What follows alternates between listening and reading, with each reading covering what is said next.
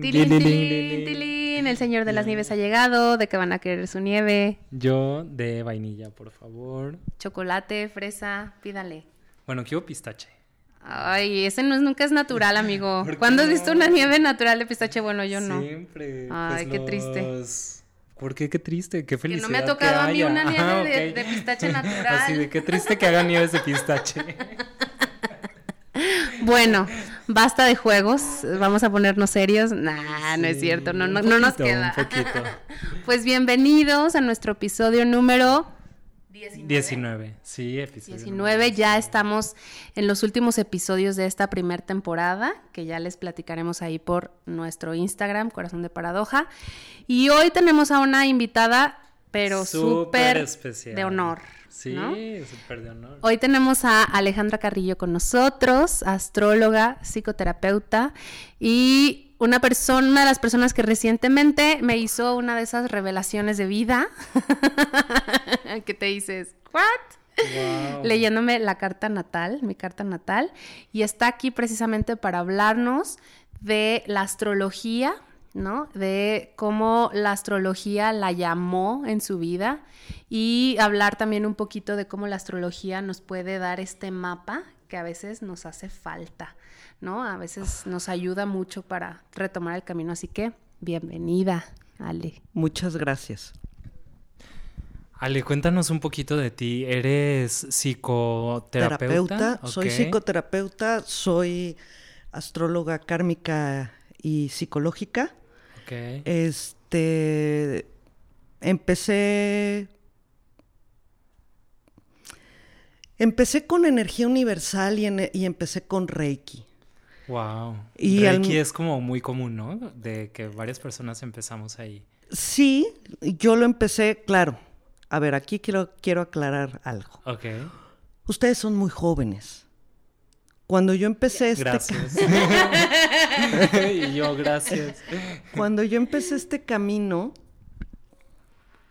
eh, la verdad es que empezamos consiguiendo cosas de Europa, de España sobre todo, libros, eh, libros algunos gringos, em, y era tan difícil en México esto, estaba tan, tan vetado y tan mal visto que, que no, l- no había eh, ni libros ni nada. ¿De no qué había época nada. más o menos estamos hablando? Estamos hablando de finales de los ochentas, principios de los noventas. Órale. Pero era como de que porque nadie lo conocía, entonces, o la gente le hacía, lo veía como algo malo o como. Ok. La era anterior, estamos en, en- ahora en la era de Acuario, eh, cada, cada vez se siente más, pero en el en inter eh, que está saliendo la era de Pisces y entra la era de Acuario, eh, la era de Pisces era una era de eh, mucho ocultismo. Ok. Eh, por eso queman a las brujas, por eso eh, eh, hay tanta cuestión que no se hablaba. Eh, alguien que leyera el tarot, por ejemplo, no, bueno, era gitano, ¿no? Claro. Somos gitanos, amiga.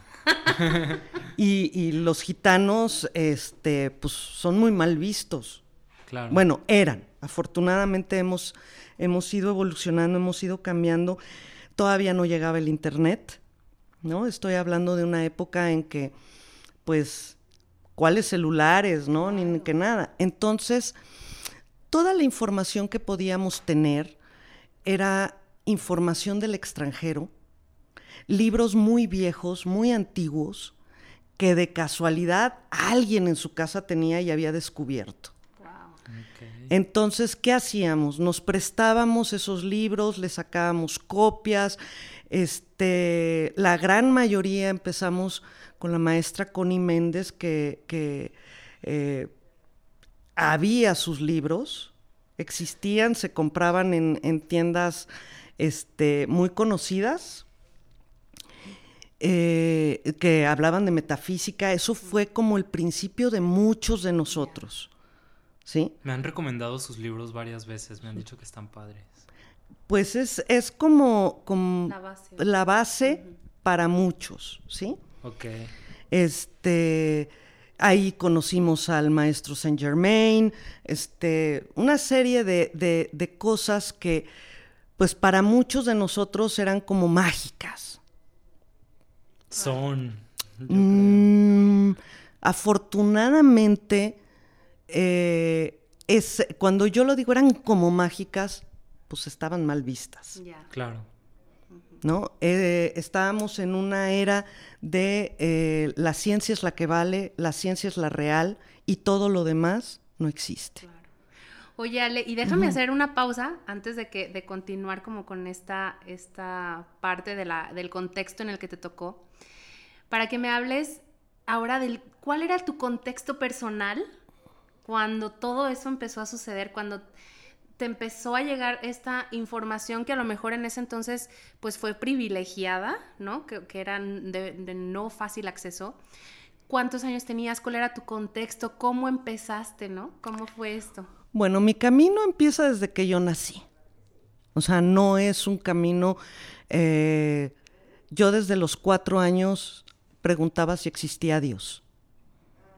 Yo tenía un padre ateo totalmente. O sea, nada de que ateo gracias a Dios, no. Era ateo. Y una madre católica, pero que no... eh, o sea, había sido educada en el catolicismo, pero no lo ejercía. Ok. Ok. Entonces, pues yo llegaba a los cuatro años y yo decía, oye, ¿existe Dios? Y mi papá contestaba no y mi mamá decía, no sé. Y entonces, muchos años después me contó mi madre que hasta un- no, no tuvieron una discusión, pero volteó y le dijo, deja que ella lo descubra, ¿no? Claro. Entonces, a mí siempre eh, el mundo de, de- de Dios, etcétera, todo, todo esto, para mí era como, ¿y existe o no existe? Yo veía a mi abuela que iba a misa todos los domingos y que rezaba y que hacía y que traía, este, eh, tomaba la hostia o comía la hostia, no sé cómo se diga, perdón, porque no fui educada en eso. Entonces, eh, y yo decía, ¿cómo se comen a Dios? claro, Sí. claro. ¿No? ¿Cómo se comen a Dios? ¿Cómo se, cómo Así es el es Señor? ah. ¿Cómo ese Señor que está ahí enfrente se toma la sangre de Dios, ¿no?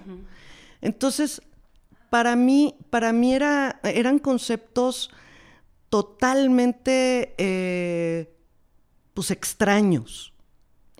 Entonces,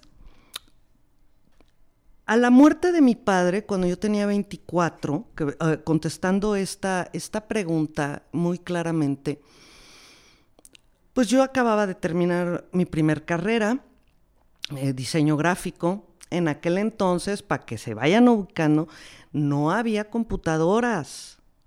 Tus reglitas, ¿no? Todo lo hacíamos a mano. Wow. ¿Sí? Entonces, eh, como les digo, no existía internet, etcétera. Pero a raíz de eso, yo entro, eh, entro a terapia, a psicoterapia, con la que fue mi mentora por toda mi vida. Y bueno, quisiera hacer algo. Quisiera que esto que están haciendo hoy, muchachos, fuera como un homenaje a ella. Ay, claro. Claro. con Sí, me todo permite. el amor, claro, Claro que, que sí. sí. Gracias. Encantados. Ella partió, ella se separó de su cuerpo físico este año. Entonces, sí me encantaría. Ella ¿Cuál es su nombre? fue una gran maestra, se, se llamaba Carmen Celorio Blasco. Y pues ella, ella tuvo la capacidad, la verdad, de, primero fui su, eh, perdón, fui su terapeada y después me fue llevando por el camino, me empezó a llevar por el camino de la energía, ¿no? Después, gracias a ella, descubro ampliamente muchas cosas como la energía universal y como el Reiki. Ahora, cuando yo les hablo de esto es, en, en, en México no había maestros Reiki. Eso e, era de Estados Unidos y de Japón. ¿no?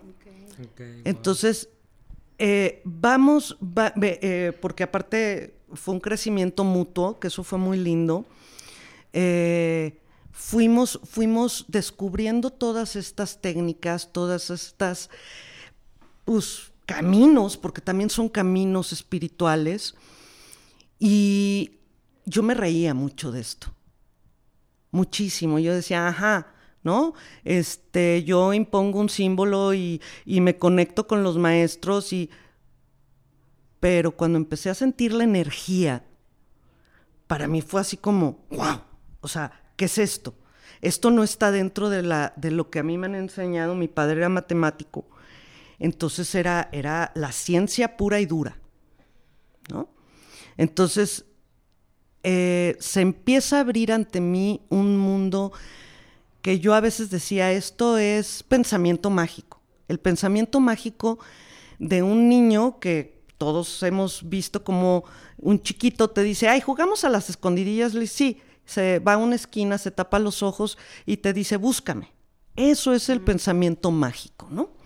Entonces yo decía, no, pues esto es pensamiento mágico, ¿no? O sea, entonces van pasando los años, yo desde muy joven yo le preguntaba a mi papá, oye, ¿qué es la astrología? Me decía, eso es puras. Perdón, soy muy grosera. Entonces, si, Está bien. si se me salen algunas, hablo. explícito esto. Ok, perfecto. Me decía, estas son pendejadas. ¿No? Entonces yo decía, bueno, pues son pendejadas.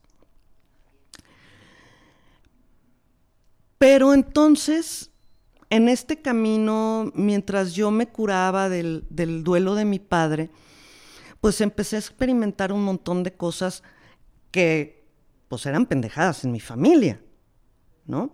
Y aparte eran, eh, por el otro lado, por el lado católico, pues eran como muy prohibidas. Claro, del diablo. ¿No? Entonces, bueno, siempre he sido muy rebelde, entonces yo decía, este es mi camino, ¿no? O sea, Si es prohibido, Si es prohibido, entonces ese es para tema, mí. entonces, ajá. Claro. Eh, empezaron a llegar más libros y empezó, eh, y ahí es donde yo empiezo eh, a leer a Connie Méndez y em, a, en- a leer lo poco que había eh, en a mi alcance, ¿no? En algún momento me llegan algunas páginas del libro de Urrantia o Urantia, ¿no? Que es uno de los grandes libros, este, eh, pues que hablan de cómo es hecho este universo, pero con otra visión totalmente diferente. Si no lo han leído, no se asusten, es un libro enormísimo, eh, pero muy interesante. Pueden, pueden leerlo por partes, no es necesario echárselo de cabo a rabo, ¿no? Eh, finalmente empiezo, empiezo a, a tomar los grados de Reiki, pero yo todavía sin creer. Esa es la verdad. ¿No? Yo hacía lo que me decían, haz la conexión, ponte en meditación, empiezo a meditar eh, y veo que la meditación es muy buena, ¿no? Que, que son como caminos diferentes, ¿no? O sea, la meditación no tiene nada de, de- mágico ni nada de eh, diferente, ¿no? Eh, Es simplemente, pues, aprender a, a- primero a, a- a sacar las cosas que nos están atacando la mente todo el tiempo y después entrar a, otro, a otros niveles. Ahora, hay diferentes tipos de meditación, ¿no? Claro. Está la meditación de la vacuidad, que todos los occidentales creemos que es la única meditación. Y no es cierto, ¿no? Los, después, muchos años después, eh, había un centro en, en- creo que se llamaba el centro Era, creo que se llamaba así, donde empiezan a llegar monjes tibetanos y eh, pues ¿Aquí en México? En, sí, en la Ciudad de México. Ok. En la Ciudad de México. Y entonces empiezo yo a tener contacto con estos monjes tibetanos. Eh, claro, la, la comunicación era súper dif- eh, di- difícil porque ellos hablaban tibetano, había un traductor tibetano que sabía un poco de inglés y luego, pues, lo que entendíamos del inglés, ¿no? Porque aparte, o sea, con el acento tibetano, con... Entonces, bueno, era una cosa muy extraña, pero ahí fui, fui en, como en un camino hacia el budismo. Cuando yo llego al budismo ya pasé por el, por, porque eh, busqué padres católicos, llegué a este, a otras, a otras eh, religiones, ¿no? Eh, donde también, donde también, mm, bueno, religiones judio-cristianas, porque es como lo accesible en México, Pero ¿no? ¿y no te hacían sentido o qué te hacía continuar tu buscando, búsqueda? Ajá. nunca me hicieron sentido, nunca me pudieron explicar. Todo lo dejaban en el acto de fe. Ah, y claro. yo hasta la fecha el acto de fe puro. No lo entiendo. Ahora, soy Virgo. Ahorita lo voy a empezar a meter con la astrología. Soy Virgo. Y Virgo necesita analizar. La mente de Virgo es analítica. ¿no? Entonces a mí me decían, no, bueno, es que tienes que creer. No, bueno, pues, pues, yo puedo creer en Santa Claus, ¿no? Sí, claro. O sea, en el, ratón de los dientes, o sea, pero sé que no existe. Entonces, ¿cómo me dices que crea en algo que no puedo ver, sentir, como Santo Tomás, ¿no? Ver Claro. para creer. Entonces, a mí eso no me hacía sentido. Muchos padres, porque pasé por muchos sacerdotes eh, de muchas de estas eh, religiones, yo hacía preguntas de, bueno, ¿por qué Dios permite que un niño tenga cáncer? ¿O por qué permite que haya niños en la calle? ¿O por qué permite las violaciones? ¿O por qué? Por, y, y ni siquiera es por qué permite, por qué hay, ¿no? Entonces, para mí no me hacía sentido un Dios todo amor, pero hay guerras Claro. pero hay sufrimiento. Entonces, a mí eso me hacía un cortocircuito en el cerebro terrible. Hasta la fecha, de repente me vienen estos momentos de decir, este, a ver, ¿qué está pasando aquí, no? Bueno, muchos años después, eh, em- me encuentro con un libro de astrología. Y empiezo a hojearlo y a leerlo y a, y a ver cómo se levanta una carta. En aquel entonces, repito, no había computadoras. Porque ahora meto yo los, los datos y me sale la, la- la carta.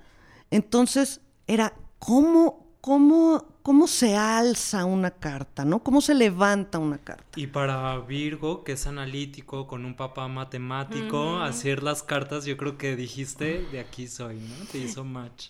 Fíjate que no me hizo match.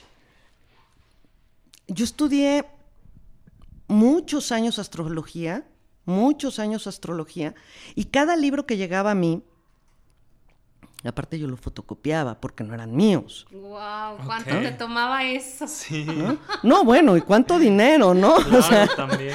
yo me iba a las, a las, a, a- a las fotocopiadoras y me quedaba ahí dos horas, ¿no? Así porque de China, ¿no? ahí viene. Ah, ah, sí, ahí viene con el, claro. Este, entonces, yo empecé a leer sobre astrología, pero la base no la entendía. Ok. Y yo estudié como, yo creo que como unos 12 años astrología de esta manera. Pero me hacía mucho sentido, ¿no? Porque en algún momento conseguí mi carta y empecé a estudiar sobre mi carta. Me hicieron una carta que no me, que curiosamente no me la interpretaron, pero me la entregaron.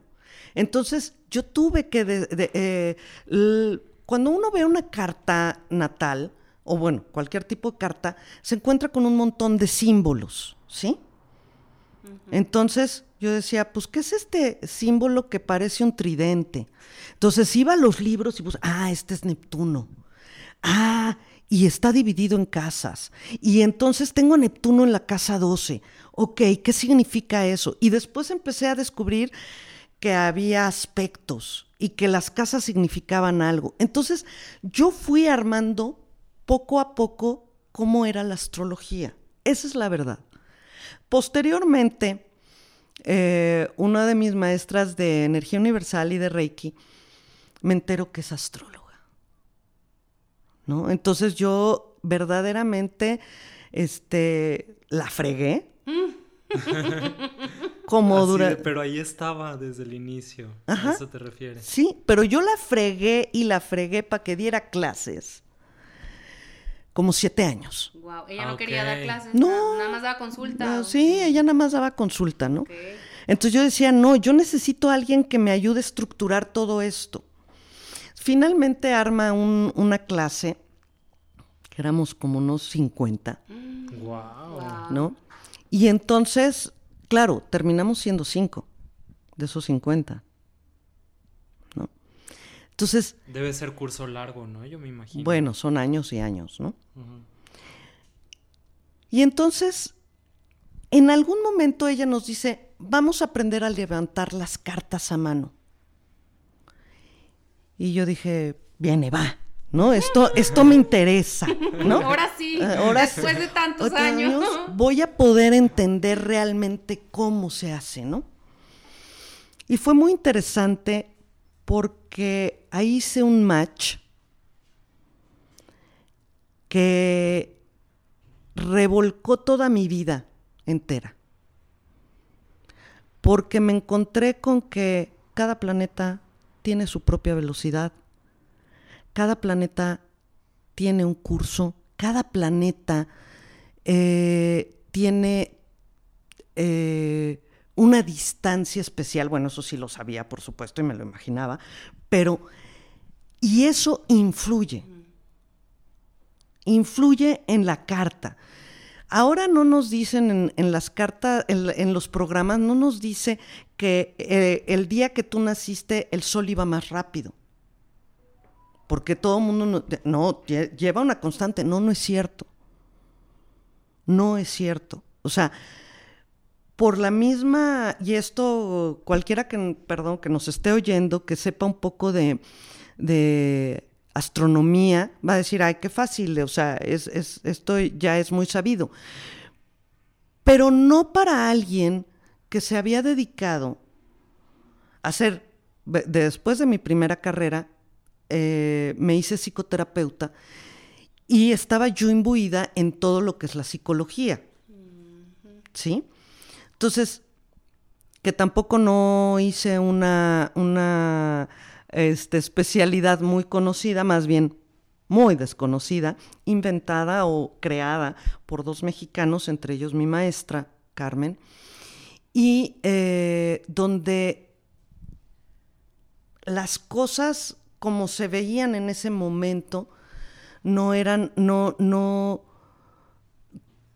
cuando aprendía yo esto, yo decía, esto está fuera de todo, de, eh, o sea, ¿cuál Freud, cuál Jung, cuál, o sea, pásatelo por el arco del triunfo y vete a esto, porque esto es la neta del planeta, ¿no? Claro. Entonces, estaba yo en ese mundo, pero al mismo tiempo estudiaba astrología en las noches como si te leyeras una, una novela, ¿no? Para mí era así. Cuando yo descubro la perfección de la astrología, las matemáticas básicas están ahí. Cuando yo entiendo que, por ejemplo, Júpiter y Saturno defienden a la Tierra de los asteroides. Son los planetas más grandes de nuestro sistema. ¿Por qué defender a la Tierra? Pues porque es la única que tiene vida en este sistema. Claro. ¿No? Eh, entonces, para mí fue como un momento donde se abrió para mí el conocimiento del universo. Y dije, esto no pudo haber sido creado por el Big Bang. O sea, una explosión donde toda la energía salió volando y se hicieron eh, los, las, este, los materiales y, se juntaron unos pedazos con otros y al ir girando eh, hicieron eh, pues los planetas, las estrellas, las, ¿no? las, las constelaciones. O sea, yo decía, no, esto no pudo haber sido perdón, de que alguien, de, el universo se tiró un pedo y así quedó. No, no es cierto. ¿no? no, puede ser, no puede ser. Porque es perfecto, matemáticamente es perfecto. Sí. Y ahí fue donde dije, ok, sí existe. Y aquí es, ¿no? Es... Sí existe Dios, sí existe la energía, sí existe un plan, y entonces fue como un... como si me hubiera echado un, LCD. ok. ¿No? O sea, fue así de... Me convertí en el universo y entendí por qué Carl Sagan decía que somos polvo de estrellas. Y a mí esta frase me conmueve, porque verdaderamente somos polvo de estrellas de verdad lo somos. Claro. ¿No? Entonces fue así como, de veras, como echarme un LCD y unirme y entonces entender que estamos todos unidos y que todos somos uno y que nos vivimos como separados, pero en realidad no lo estamos, ¿no? Y después de esto, me quedó tan claro que la astrología pasó a ser, en lugar de una novela, pasó a ser el centro de mi vida. Esa es la verdad. Wow.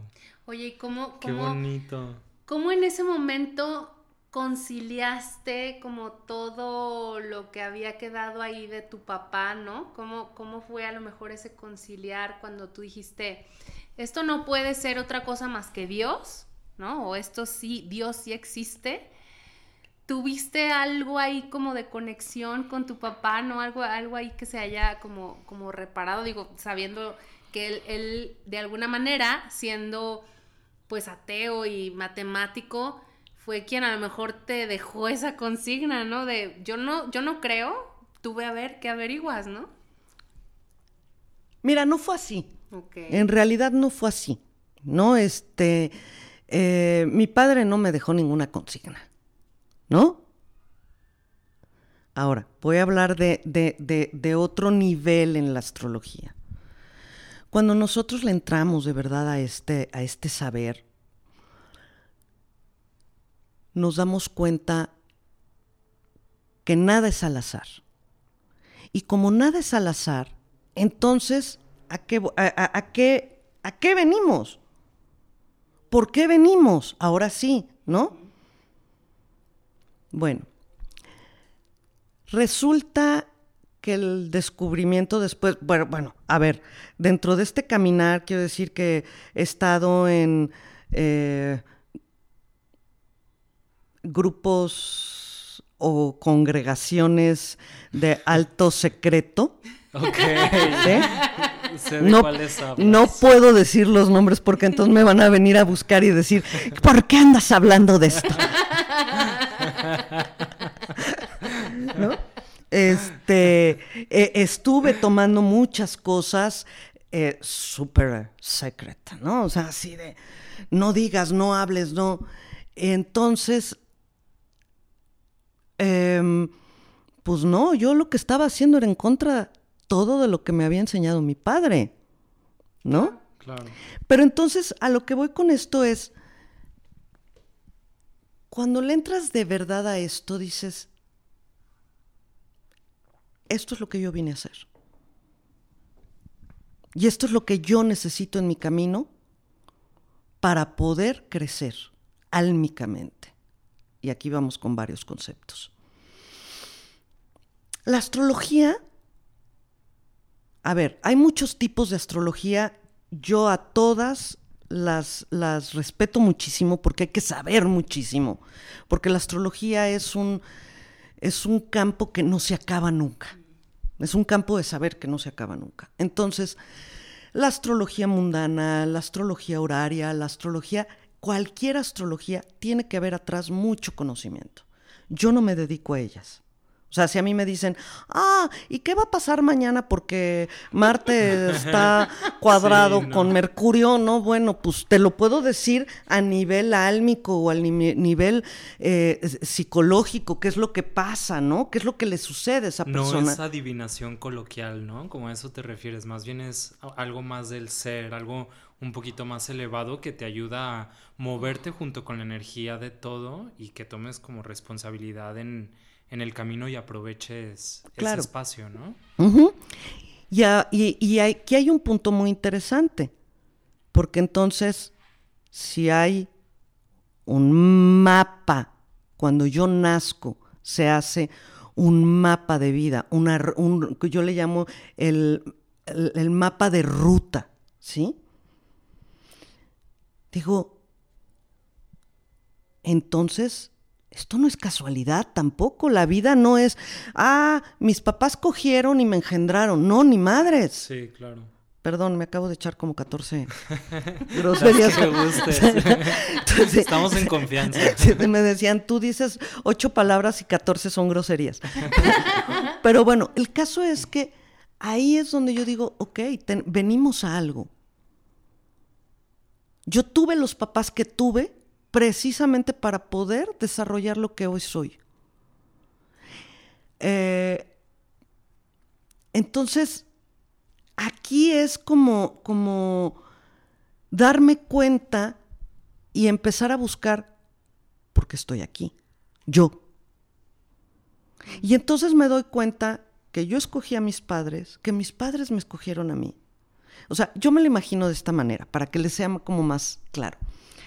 Háganme cuenta que antes de venir a la Tierra, nos sentamos en una gran mesa de juntas, ¿no? Y está la energía de papá, de mamá, de los abuelos, de los hijos, de los nietos, este, y entonces decimos, ¿qué vamos a aprender en esta, en esta ocasión? Porque ahí es donde me queda claro que no solamente es una experiencia, que venimos y volvemos a venir y volvemos a venir porque vamos aprendiendo. Ahora, ¿para qué aprendemos? O sea, si yo estuviera de su lado, yo preguntaría, ¿y qué venimos a aprender? Bueno, yo te dije en, en la consulta, Dios es omnipotente, omnipresente y omnisciente. Pero lo único que no puede tener por esas, por esas, eh, esa clasificación, esa forma, no puede tener la, experiencia personal. Y esto lo explica la cábala, ¿eh? O sea, no es algo que yo esté inventando.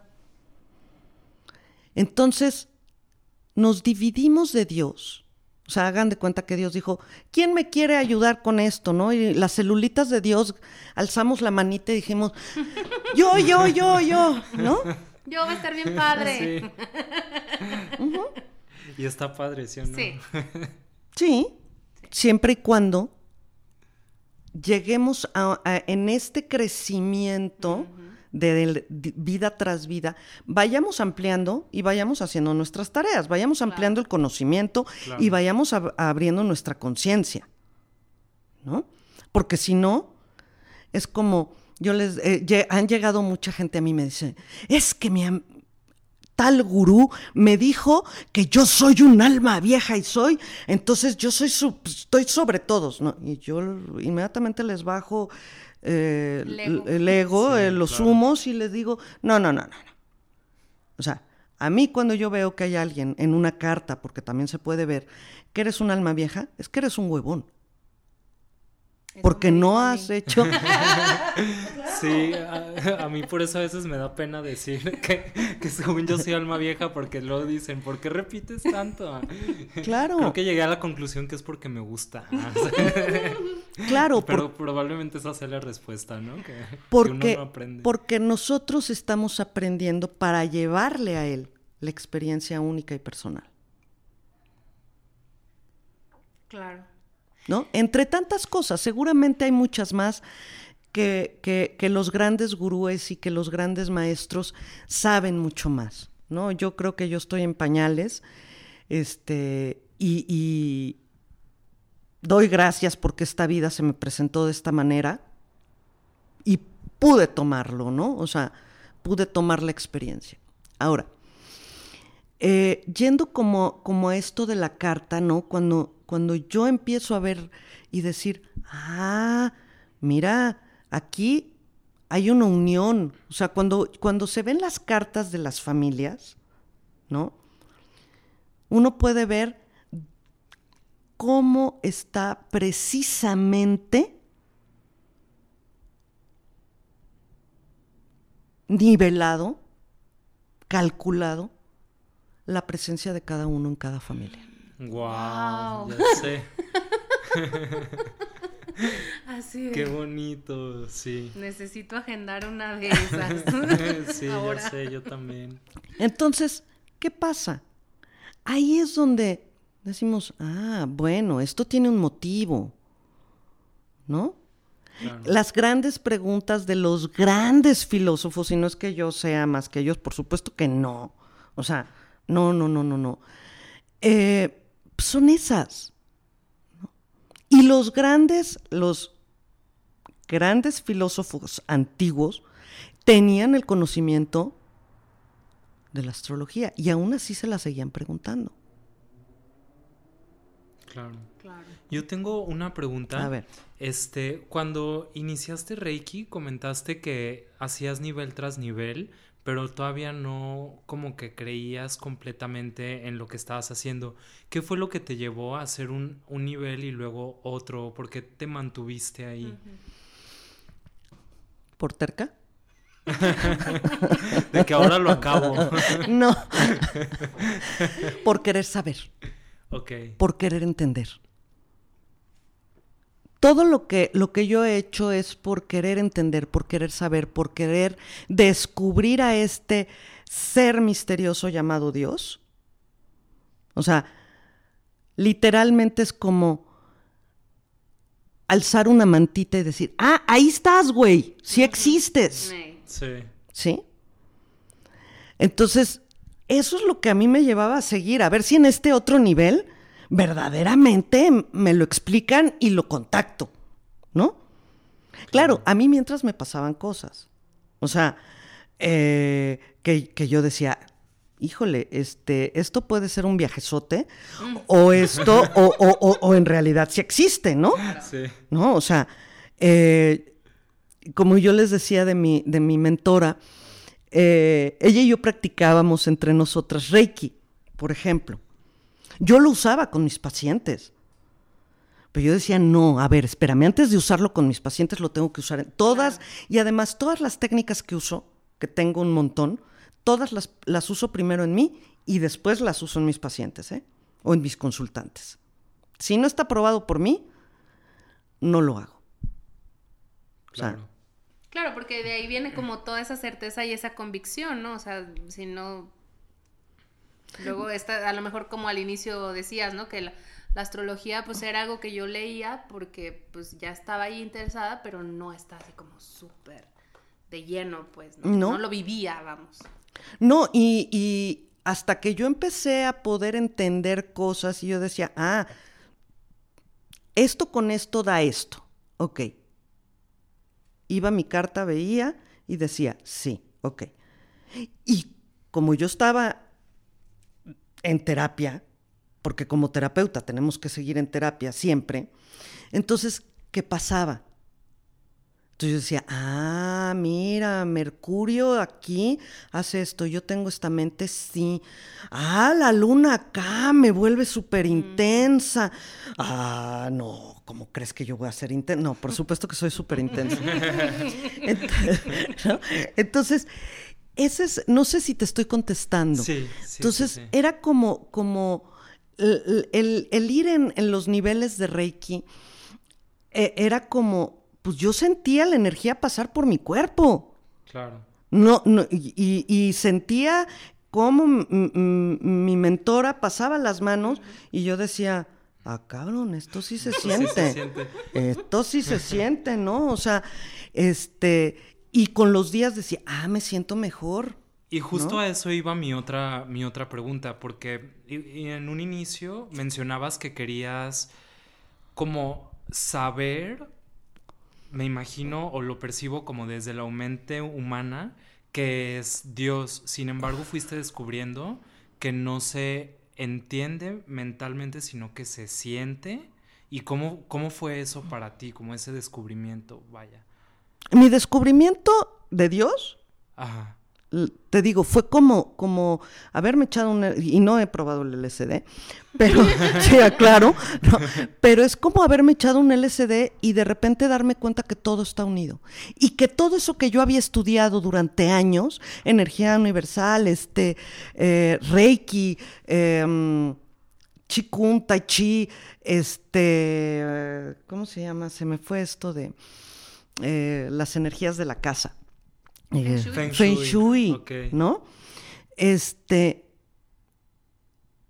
pues Lo mismo. Es, es, es todo, eh, eh, eh, somos uno, ¿no? O Claro. sea, Como el 20 estamos de los unidos. 20, ¿no? Cuando- Sí. Y fíjate que a mí eso me pasó cuando Ale me dijo, cuando llegamos a la parte de los dedos de Dios, que me dice, mira, un dedo de Dios es como una promesa. Eso, de verdad, esto que me dijiste, no, no, así como a lo mejor tu mentora en, su momento tuvo ese impacto en ti, te lo comparto ahora, tuvo ese impacto en mí porque me dice Ale, la promesa de Dios es que si tú haces esto que viniste a hacer, te va a ir pues bien, ¿no? O sea, va a ser por tu bien, vamos.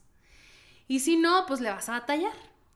Entonces, cuando me, me habla ya a profundidad de qué es ese dedo de Dios, no sabes el, el 20 de 20 es que me cayó, no porque, no por ir con alguien que te diga, yo soy astróloga y yo digo que tienes que hacer esto y esto es lo que tienes que hacer. O sea, no con una fe ciega, sino con un, wow. Es que me he estado haciendo, como diría, no tu, este, tu maestro, o quién te decía, ah, no, tu papá, es que me estoy haciendo pendeja. O sea, desde que yo no sé, desde que siempre supe qué es esto, pero le he estado dando, Dando miles y miles de vueltas. Entonces, que Ale me lo viniera a explicar de esta manera tan, tan precisa, tan coherente, tan fue esa revelación. Y en ese sentido, me gustaría preguntarte, cuando tú empezaste a ver toda tu carta, ¿no? Ya como Alejandra Carrillo, ¿cuáles fueron esas cosas muy concretas que te sorprendieron de, ah, así que vine a esto?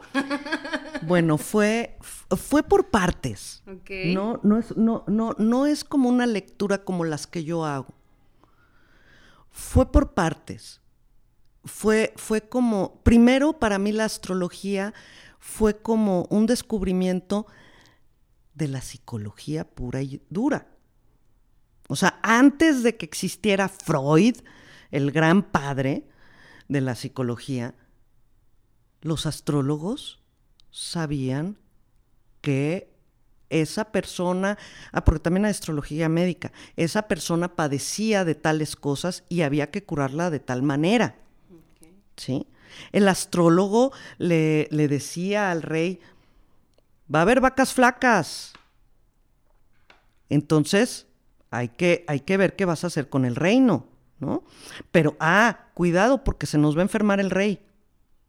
Hay que hacer ciertas cosas para que esté sano, ¿no? Entonces, cuando yo empecé a descubrir la psicología realmente de la astrología, empecé a entenderme en realidad.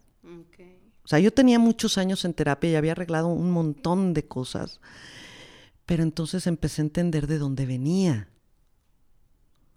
Después vino el conocimiento este de, ah, esto no pudo haber sido casualidad. ¿no? Del Big Bang, una explosión, y todos, y se acomodaron de esta manera casualmente. O sea, no, pues hay mucha casualidad, ¿no? Azarosa. Sí, claro. Sí, ¿no? Tiraron los dados y cayeron así, ¿no? Pues está cabrón. Sí. Entonces, entonces, yo primero lo tomé desde la parte psicológica. En, este, en estos grupos de estudio, porque he estado en varios eh, grupos de estudio de astrología, eh, pues había médicos, ¿no?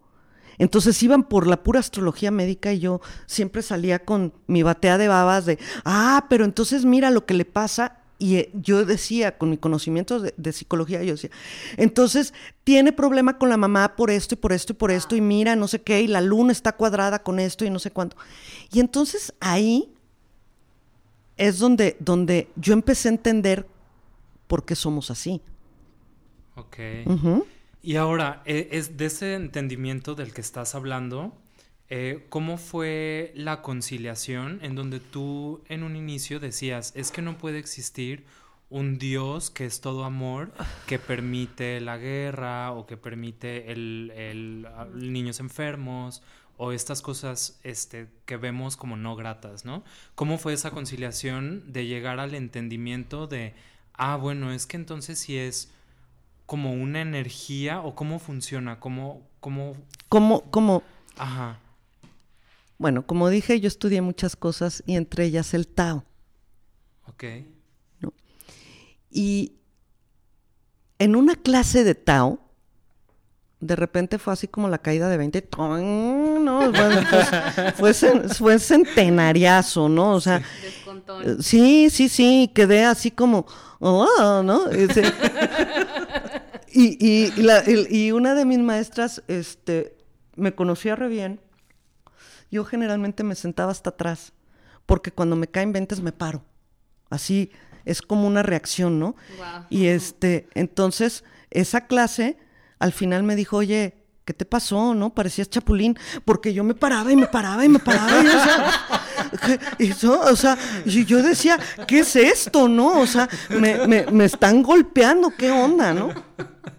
Entonces, este, creo que me estoy yendo por otro lado, pero eh, fue cuando, eh, o sea, es que fue una época tan, tan, ahorita que lo recuerdo, fue una época que cada semana me caía un 20, ¿no?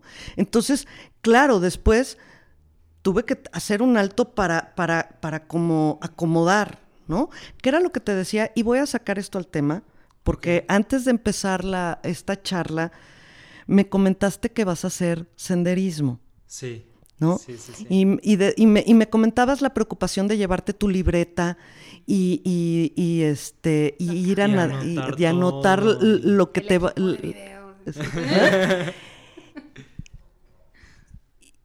y creo que después de estos eventos hay que tener un poco de calma, o sea, y dejar que se acomode que se acomode todo lo que acabas de vivir, todo lo que, todos los 20 que te, que te acaban de caer. Y entonces tú vas a tener una gran maravilla, por eso lo saco ahorita al tema. Vas a estar unido en ese momento a una energía femenina, ¿no? Que es la montaña. Sí. Entonces, permítete ese, que eso te vaya cayendo.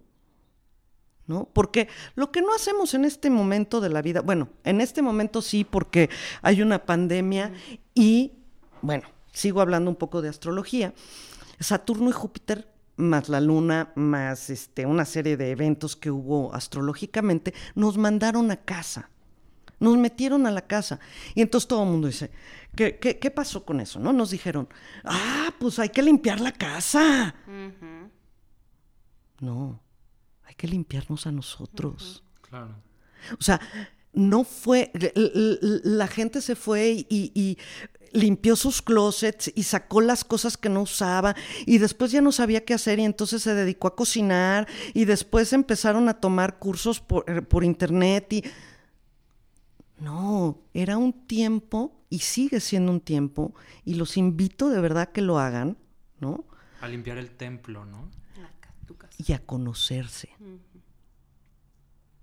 O sea, tu templo, pues. Sí, el cuerpo. Tu cuerpo, tu cuerpo, tu mente, tu corazón, porque no somos, o sea, no somos nada más. O sea, lo que realmente es tu casa, porque es en donde habitas. O sea, Así es. no, y es lo que hablábamos también el episodio pasado, muchas veces nos preocupamos tanto por el tener, el tener un pedazo de tierra, el tener una casa, el poseer, ¿no?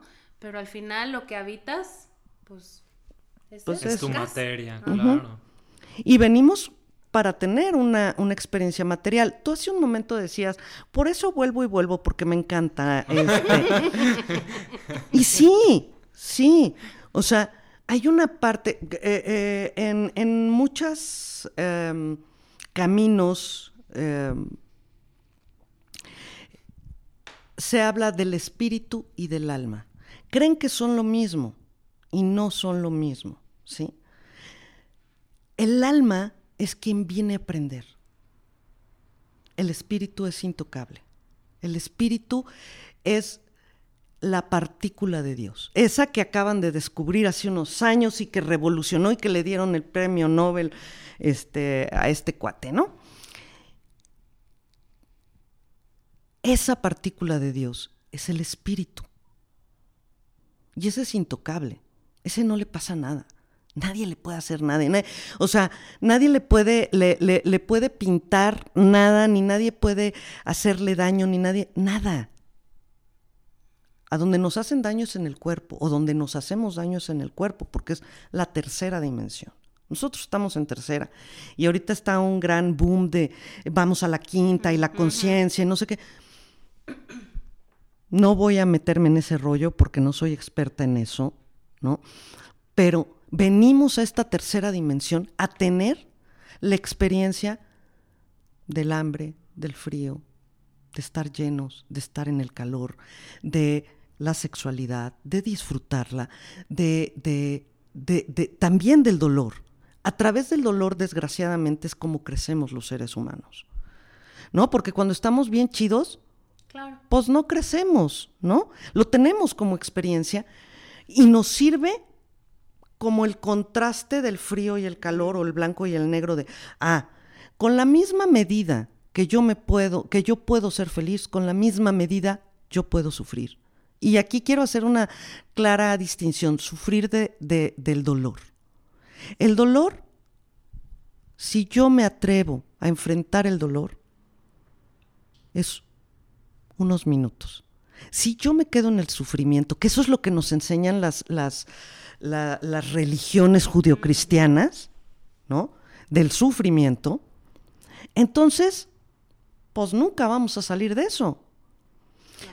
Uno de mis maestros contaba este cuento, si me permiten Adelante. Claro, adelante. para distinguir qué es el sufrimiento, qué es el dolor. Llegan dos niños con unos perritos que les acaban de dar a la veterinaria. Y entonces uno le dice al veterinario, oiga, son de estos perritos que el- es- la costumbre es que les corten la colita, ¿no? Que, que tampoco me voy a meter en el rollo de si está bien o no está bien, ¿no? O sea, Es un cuento, no es ese, es un sí, cuento. sí, no nos azotemos, ¿no? No nos quedemos en lo banal. Entonces llega el niño y le dice, yo no quiero que a mi perro le duela. Entonces, cada semana, córtele un cachito de, de colita. Y llega el otro niño y le dice, a ver, yo no quiero que mi perro sufra. De un fregadazo, córtesela ya. ¿Sí? Esa es la diferencia entre sufrir y doler. Es preferible enfrentar el dolor de una sola vez que estarle chinguili, chinguili, chinguili, chinguili. O sea, De bonitos facilitos. sí, Sí. pues sí, eso es terrible, ¿no? Y yo lo viví con una experiencia muy fuerte. Eh, cuando yo era muy chica murió una tía, una hermana de mi, de mi padre, y mi abuela nunca pudo superar eso. O sea, la culpa de seguir viva y que su hija no siguiera viva no le permitió ser feliz el resto de su vida.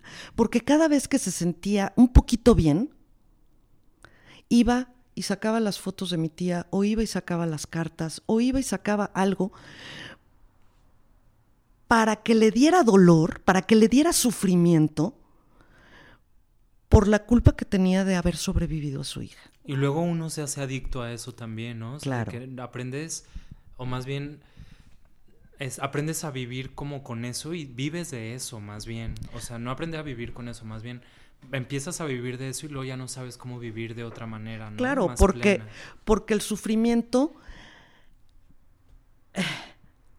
El, el, organismo del ser humano es maravilloso. Bueno, de todos los seres vivos. Pero el organismo del ser humano es maravilloso. ¿Por qué? Porque si estamos pensando en sufrimiento, generamos dolor en el cuerpo. Y generamos, a partir de, de, estarlo pensando, nuestro cuerpo genera las mismas sustancias que tampoco soy bióloga y no soy médico y no las voy a estar mencionando, sí, quiero aclarar, pero se crean las mismas que cuando hacemos ejercicio, cuando estamos felices o cuando tenemos sexo. Es exactamente lo mismo. Pero esto es más fácil, porque no me tengo que levantar a hacer ejercicio para generar eso. Simplemente con que yo piense, qué dolor que me haya dejado mi esposa o mi esposo o que mi hijo se haya ido de casa, que con que yo empiece a pensar en negativo, empiezo a generar eso. Pero lo genero de todas maneras si, si, pensara en cosas positivas. Hay una película de los noventas que siempre se las recomiendo a mis pacientes cuando llegan a, mi consulta para que entiendan lo que están generando, que se llama eh, ¿Y tú qué? Y signos de todos, sabes. ¿No? Entonces yo la traduzco como ¿y tú qué chingado sabes? o tú qué carajo sabes, ¿no? Traducido a mexicano. sí, traducido a mexicano. Entonces, ¿qué pasa con esto? Ahí explican, eh, y, es la primera película, quiero decirles, que claro, fue un boom en mi generación porque hablaba de la física cuántica, que ahora todo mundo habla y como si le entendiera la física cuántica. Ah, no es tan sencillo, ¿no? Pero ahí un chorro de, gente bien, bien sabia, ¿no? Físicos, químicos, biólogos, gurúes, este, maestros, etcétera, hablaban sobre esto. Y en, el inter que hablan ellos, pasan una historia. Esa historia que pasan explica perfectamente lo que tú estás diciendo. Nos hacemos adictos. Y es más fácil hacernos adictos al dolor que a la felicidad. Claro, porque también como sociedad lo vamos alimentando, ¿no? No tengo de qué hablar, critico a la vecina. No tengo que ver, veo las noticias. Eh, es más fácil también luego quedarnos pues en el sufrimiento como víctimas porque salir de eso es un proceso también. Porque es energía más baja. Es más fácil contactar con la energía más baja que con la energía alta. Aquí hay que distinguir. Como la gravedad, ¿no? Que te jala hacia abajo. Ajá, es más fácil, ¿sí? Aquí hay que entender que, que sí hay energías negativas, ¿no? Y energías positivas, por supuesto, pero no hablo de eso. Hablo de nuestra propia emoción. ¿Sí? Como de tu frecuencia. La frecuencia. Es más fácil estar en una frecuencia baja, tú lo acabas de decir muy bien, que en una frecuencia alta. Es más fácil. Es más, ¿por qué nuestras abuelitas decían? Es que, mijita, te casaste y ahora te chingaste. Esta es la cruz que tienes que llevar. ¿No? No, espérame. ¿No? Chingue su madre, yo no quiero esta cruz. No, pues es que ya desde que te ponen al, Cristo crucificado en la cabecera de tu cama. Ay, ay bueno, quiero decirles que no, que no tengan un crucifijo con el eh, eh, arriba de su cama porque no van a tener buen sexo, ¿eh? ¿Verdad? Te hace sentir culpa. Oye, está sufriendo el pobre ahí y tú no. no. No, pero aparte, aparte todos los objetos emanan energía. Claro. ¿No? No lo estoy diciendo yo Lo dicen los científicos, los físicos, ¿no? Y Einstein decía, su gran este, frase fue, la energía no se destruye, ¿no? Solamente se transforma. Entonces, pues transformemos una energía positiva. Ahora, no quiero estas energías, no, no hablo de estas energías positivas, ni hablo de estos pensamientos positivos a lo puro pendejo. De, ay, todo, este, em, me va a ir muy bien en el día porque, este, y yo estoy muy bien, y yo estoy muy bien, y yo estoy muy sana. No, no, no, no, espérate. Hay que hacer su chamba para estar bien. ¿No? Hay que no dejarle entrar a, el pensamiento, porque es más fácil un pensamiento negativo que un pensamiento positivo, pero no un pensamiento positivo tonto. Más bien es como el estar alerta. Eh, y eh, estar alertas en qué estoy pensando todo el tiempo para no estar generando. O sea, es como, por ejemplo, si quieres hacer ejercicio en las mañanas, entonces tienes que hacer el trabajo de poner alarma y levantarte temprano, ¿no? Ponerte tus pants y tus cosas, ¿no? Este, y, levantarte de la cama. No nada más estar pensando, hoy voy a hacer ejercicio y así, de que en cama, ¿no? Acostado. no, pues eso, ese es el pensamiento más fácil, ¿no? Sí. Que ese es eh, el, pensamiento positivo tonto. No, no, no. Entonces, em, y, y, parte de mis terapias se basan en eso. Yo, yo aquí quiero decir que gracias a que la ciencia ha avanzado se puede estudiar un cerebro vivo. Y ponen a la persona a pensar en negativo y se prenden unas áreas del cerebro. Y ponen a pensar en positivo a esa misma persona y el cerebro tiene unas respuestas impresionantes. O sea, no estoy hablando de, de cosas que no, que no sean comprobables. Claro. Porque como Virgo necesito comprobación. Por ahí leí este, que una frecuencia o una emoción de alta vibración destruye hasta 15.000 frecuencias de baja vibración. Sí podría costar más trabajo, pero como, como bien mencionas, en este pensamiento positivo prende mucho más fuerte, ¿no? Claro. Entonces, si prende mucho más fuerte, puede anular mm, de manera más rápida lo negativo, sin embargo, a veces como que nosotros mismos nos ponemos esos bloqueos, ¿no? De es que me cuesta más trabajo, entonces prefiero quedarme donde estoy. Claro. Y aparte, esas, eh, eh, esto que tú estás diciendo, es más difícil quedarme en una frecuencia alta durante más tiempo. Es como salir a hacer ejercicio, que estás, tú lo acabas de decir, es más difícil pararme todos los días a las 6 de la mañana y chinguele, todos los días, todos los días, todos los días, al cabo de 10 años, ¿cómo va a estar mi cuerpo? ¿Cómo va a estar mi mente de estar generando todo esto bonito, ¿no? Que hace el ejercicio. Yo no hago ejercicio, pero, pero sí lo recomiendo. yo, soy de las tuyas, yo soy de esas también. Oye, Ale, y volviendo un poquito al tema como de la, de la astrología y cómo nos da esta información, ¿no? Este invaluable de, cómo seguir. ¿Tú qué le dirías a, a, las personas que a lo mejor como que les llama el tema de, oye, quiero ir a hacerme mi carta natal o quiero eh, empezar a ahondar en la astrología, o incluso estas personas que a lo mejor se quedan con la astrología de, eres Géminis, ¿no? O el horóscopo de la revista.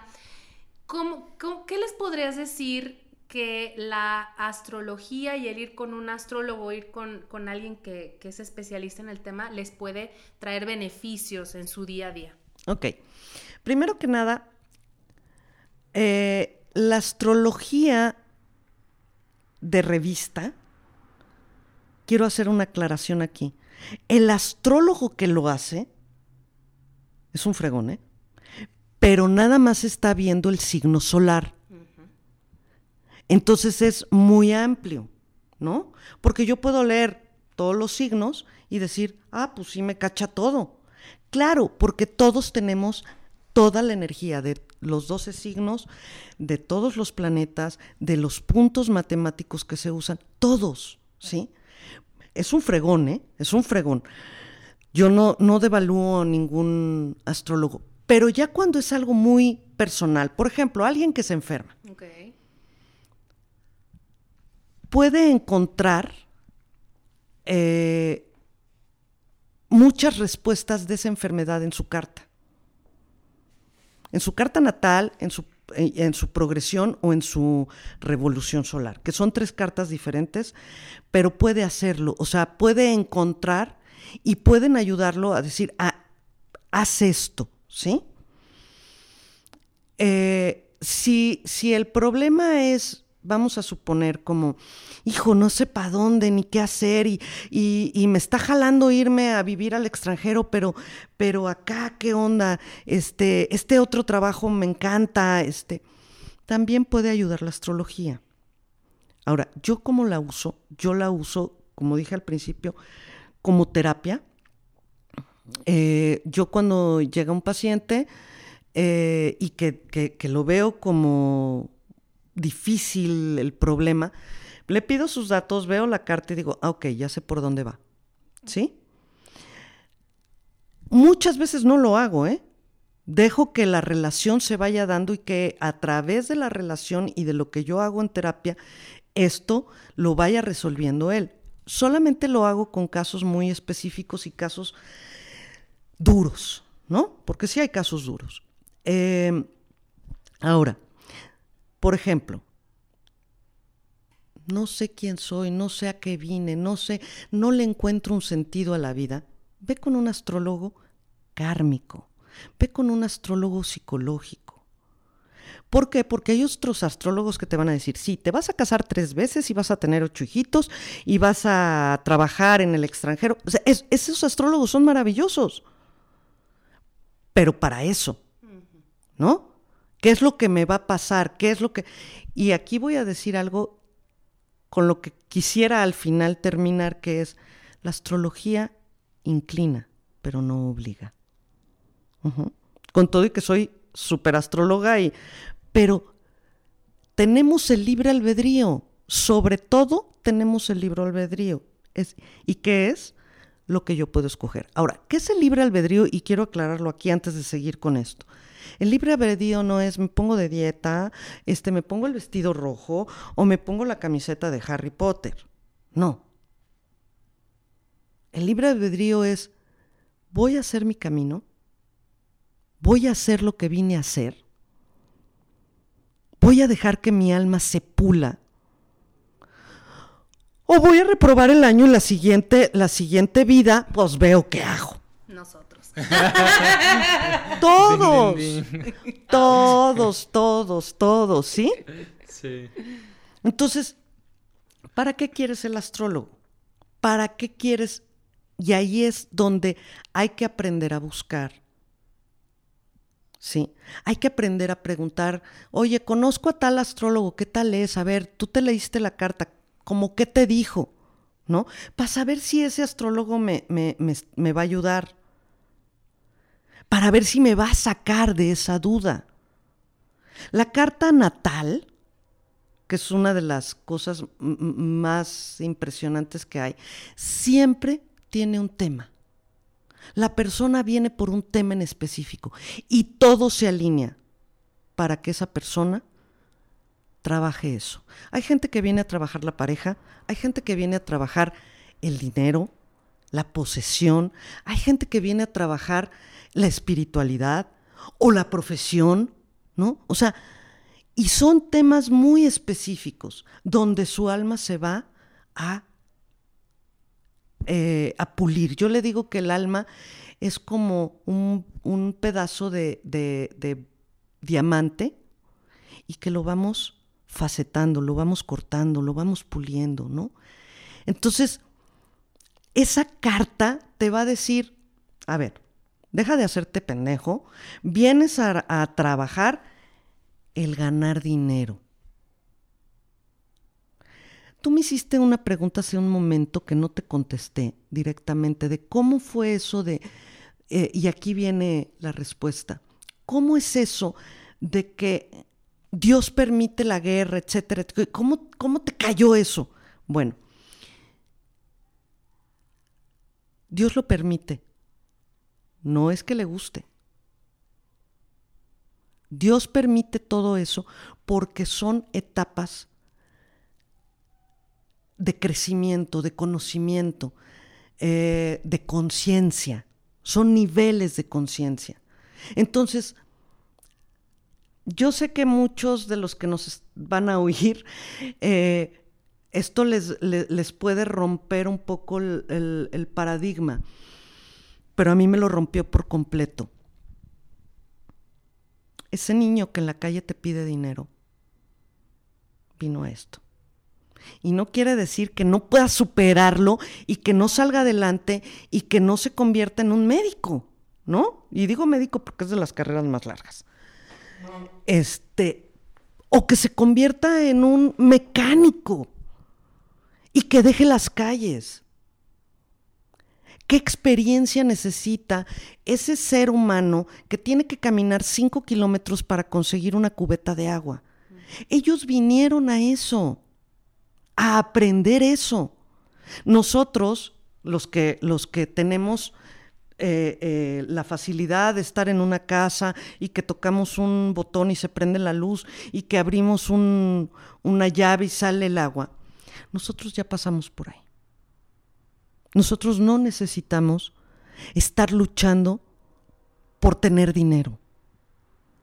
Sí, para mantener esta tercera dimensión, este cuerpecito, sí, por supuesto, y tenemos que comer y vivir y ir al cine. Sí, sí, no está peleado con eso. Pero nuestra experiencia, por eso los, los, este, las almas viejas, ¿no? Ya no necesitan estar peleando por conseguir ciertas cosas. ¿Qué necesitamos? Necesitamos otro tipo de experiencias. Y con esto quiero decir algo muy, muy, que también me, me, va con esto que estoy diciendo, pero que también para mí fue un shock. Todos hemos sido, en algún momento, en alguna vida, todos hemos sido zapateros todos hemos sido, eh, no sé, herreros, eh, campesinos, em, brujas, brujos. Hemos sido quemados, hemos quemado a otros, hemos matado a otros, hemos violado a otros, pero también nos han violado, también nos han matado. Si ya no tenemos esas experiencias en esta vida, es porque ya lo solucionamos allá atrás, ¿sí? Entonces, podemos, podemos decir, gracias. Gracias porque hoy tengo un micrófono ante mí, porque tengo un techo, porque tengo una computadora, porque puedo entrar a internet, porque tengo la, la posibilidad de educarme, ¿sí? Porque ya pasé por todo lo demás. Y hoy por hoy, eh, no necesito de esas experiencias brutales. Ojo, con esto no quiero decir que estoy de acuerdo con todo eso. Claro. Claro. ¿No? Porque es muy fuerte con lo que está pasando en el mundo. que no te deje de impactar, ¿no? y que no me deje de doler, por supuesto, ¿no?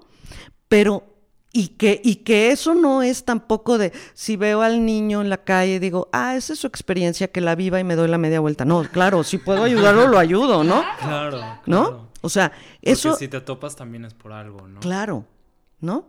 Entonces, a los que tengan Reiki, a los que tengan otro tipo de. de siempre mándenles una bendición.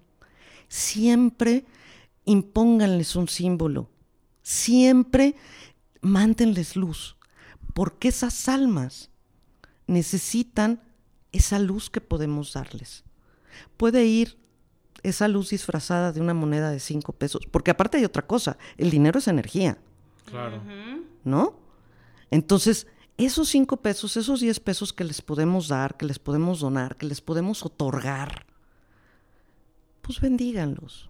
Claro, la intención, ¿no? Y, y teniendo en cuenta lo que decías al inicio de la plática, cuando te das, y que hemos platicado mucho aquí, cuando caes en este 20 de que todos somos uno, y ya empiezas a vivir tu, día 3D, ¿no? Tu vida 3D, pero con esa conciencia, a lo mejor ya lo vives como, bueno, a mí no me está tocando vivir esta experiencia, lo agradezco y lo aprovecho para soltar esos miedos que a veces nos detienen a venir a hacer lo, lo, que sí hacemos, ¿no? Y por otro lado, ayudo o doy lo que puedo dar con la conciencia de que me estoy ayudando, ¿no? A mí, en, el sentido de estamos ayudándonos porque todos somos parte de uno mismo. Y porque si te ayudo a ti, estoy ayudando a mí en realidad también, ¿no? Porque estás otorgándote a ti, por ejemplo, esos cinco pesos, no se te están yendo, o sea, te los estás dando. Y esa intención, sobre todo, que es lo que, de lo que habla ¿no? De, de esta bendición que te estoy extendiendo, es viene de, de, y va para donde mismo, ¿no? Y la gratitud sobre todo, ¿no? De gracias por este momento, por estar aquí, por el techo y por todas las cosas y las facilidades que a veces se nos presentan. Y bueno, creo que ya no hablamos mucho de astrología, pero en sí es eso lo que a mí me dio la astrología. Sí. Me abrió toda una posibilidad de entender realmente este, esta, este entramado que es la vida, ¿no? Claro. Claro. Y para las personas que quieren empezar a conectar con la astrología, ¿qué tip les pudieras dar? Mira, primero, como les decía, primero ver cuál es tu intención o cuál es tu, cuál, es tu curiosidad, porque también se vale la curiosidad pura, ¿no? Claro. Eh, y de ahí buscar un astrólogo. Esa es una. Dos.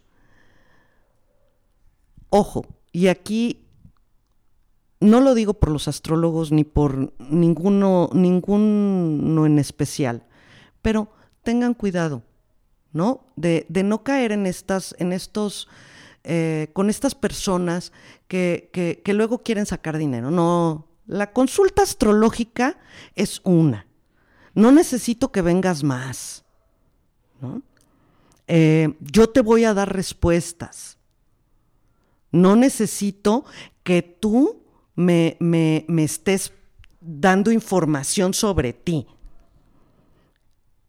La carta dice todo y, el, y tu hermano, este, ¿qué estudió? No, bueno, pues si, si, si te dedicas al... Digo, no porque yo lo sepa, ¿no? Sí, ¿no? ¿no? porque yo, yo, yo no me dedico a eso, pues, pero, pero a veces hacen preguntas que yo me quedo así como, ¿y como para qué es esto, no? ¿Qué te importa el hermano que estudió? No, porque, porque y, no hablo nada más de astrología, hablo de cualquier eh, cosa que uno hace, ¿no? Hay que tener cuidado con eso. Ahora, ¿cómo iniciar en la astrología? Bueno, pues hay que leer mucho. Ahora yo sé que la educación está muy a través de, de YouTube, ¿no? No estoy en contra de eso. Hay grandes astrólogos en YouTube, búsquenlos. Eh, hay, hay, hay muchos astrólogos cabalistas, ¿no? Que son maravillosos, búsquenlos. Hay, hay eh, digo, hay otro tipo de astrólogos como lo que acabo de decir, y está bien, y está bien que cobren. Ah, porque hay otra, otra cosa que, que creen, ¿no? Ah, si te dedicas a las cosas eh, ¿cómo se llama? Se me fue la palabra. Este. Eh, espirituales. gracias, espirituales. Entonces no debes de cobrar. Ah, chingale, y entonces, ¿cómo mantengo mi 3D? Claro, ¿No? ¿Cómo mantengo mi 3D? ¿Cómo me sigo educando? ¿Cómo sigo comprando libros? ¿Cómo me sigo metiendo a clases con astrólogos? ¿No? O sea, pues entonces, ¿qué no les voy a pagar? Porque creen que eso, ¿no? O sea, no deben de, debe de ser una donación amorosa. No, no, no, espérame. espérame. Y a mí me gusta el café bueno. no, no, no. Claro, es válido. O sea, ¿y cómo? O sea, entonces, ¿qué como? Sí. ¿De pura espiritualidad? No, bueno, yo no he llegado a esos niveles, ¿eh? Y es que me alimento a través de la energía Del solar, prana. ¿eh? Sí, no, no, pra del prana, sí. Tiene mucho también lo que decíamos, ¿no? Esta parte de, de lo que te inculcan mucho en pues, la, la religión principalmente, ¿no? Que, que la renuncia a, la- a los bienes materiales. Claro, pero pues no ves Pero la dame diezmo. están- ah. Ajá, pero las, las mansiones, ¿no? De, de, Sí, de- de los este, claro. altos... Jerarcas de diferentes lugares. Pero ese será otro tema. para Otro tema, sí. Sí, sí. Es, Pero entonces yo les diría, busquen un buen astrólogo y si quieren aprender, pues empiecen a leer, claro. ¿no? Yo les recomiendo aquí a una muy buena astróloga, Ale, por supuesto que de verdad eh, ahorita nos va a dar sus datos, dónde la pueden encontrar. Es algo que si yo hubiera tenido el, el contacto y el conocimiento a lo mejor a mis 18, porque luego también ya, ya me, me contó por ahí Ale que también se dedicó un tiempo a la orientación vocacional. Si yo creo que hubiera tenido esta información, ¿no? El hubiera, ¿no? A lo mejor me hubiera ido más corta. Sin embargo, todo llega en el momento en el que estás listo también para recibirlo. Y si ustedes ya empezaron a buscar todas estas respuestas y ya les empezó a, a inquietar, pues en lo personal, la verdad sí les recomiendo mucho, como dices, es, Gracias. es muy de recomendar porque es algo que ya tú lo viviste y eh, a- ya con, con toda esta se- seguridad lo puedes extender, ¿no? La invitación a los demás. Pues Esa- muchas Esa gracias. sería mi invitación. Muchísimas Muchas gracias. gracias. Ale. ¿Cómo te pueden contactar? ¿Cómo te pueden encontrar? Eh, mira, a través de la página de Tara Verde, el centro Tara Verde, me pueden, me pueden contactar. Facebook, ¿verdad? Es, eh, está en Facebook y está en Instagram. Ahí los vamos a etiquetar. Las vamos a Ah, etiquetar. súper. para que- Sí, por para favor. que lo chequen. Porque este eh, pues ahí, ahí es muy fácil, ¿no? Estoy en este centro, ahorita estoy en Guadalajara, ¿no? Viviendo, Aprovechen. sí, ah, viviendo acá, este, y eh, el centro me ha dado una acogida maravillosa, ¿no? Entonces, este... Aclarar que las sesiones son en línea. Ah, sí, eh, claro, son por Zoom, este, eh, duran entre hora y cuarto, hora y media, una lectura de carta natal y em, pues también mi- mis terapias este, son entre hora y hora y cuarto y utilizo un montón de técnicas eh, pues revolucionarias, ¿no? Porque pues así soy. Claro. Wow. Y me encanta. Y me encanta, sí. Aparte, sí, me enc- y me encanta porque se sacan de onda cuando les pido un imán o cuando les hago hacer alguna posición ahí extraña, ¿no? Lo disfruto mucho, ¿no? Las caras de... "Ah, ¿Y esta psicóloga de qué, no? Pero sí, sí, este... Hay que utilizar todo para, para crecer y para estar bien, porque de eso se trata la vida, señores, Claro. Perfecto. de ser felices. De ser felices, wow. Y llegar a la... y ser plenos también. Así es. La felicidad Pero, y la pe- plenitud. lo que pasa es que eres feliz cuando eres pleno. Claro. No puedes llegar a la verdadera felicidad. Una cosa es la alegría Ajá. y otra cosa es la felicidad. Y no puedes llegar a ser feliz si no eres pleno. Wow. Wow, me encantó.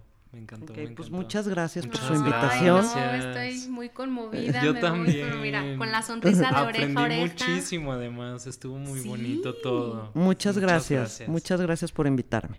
Pues muchas gracias amigos por habernos eh, acompañado en este episodio. Les vamos a poner toda la información de Ale para que la contacten. Igual también ahí nos pueden preguntar en Instagram. La verdad sí les recomendamos muchísimo.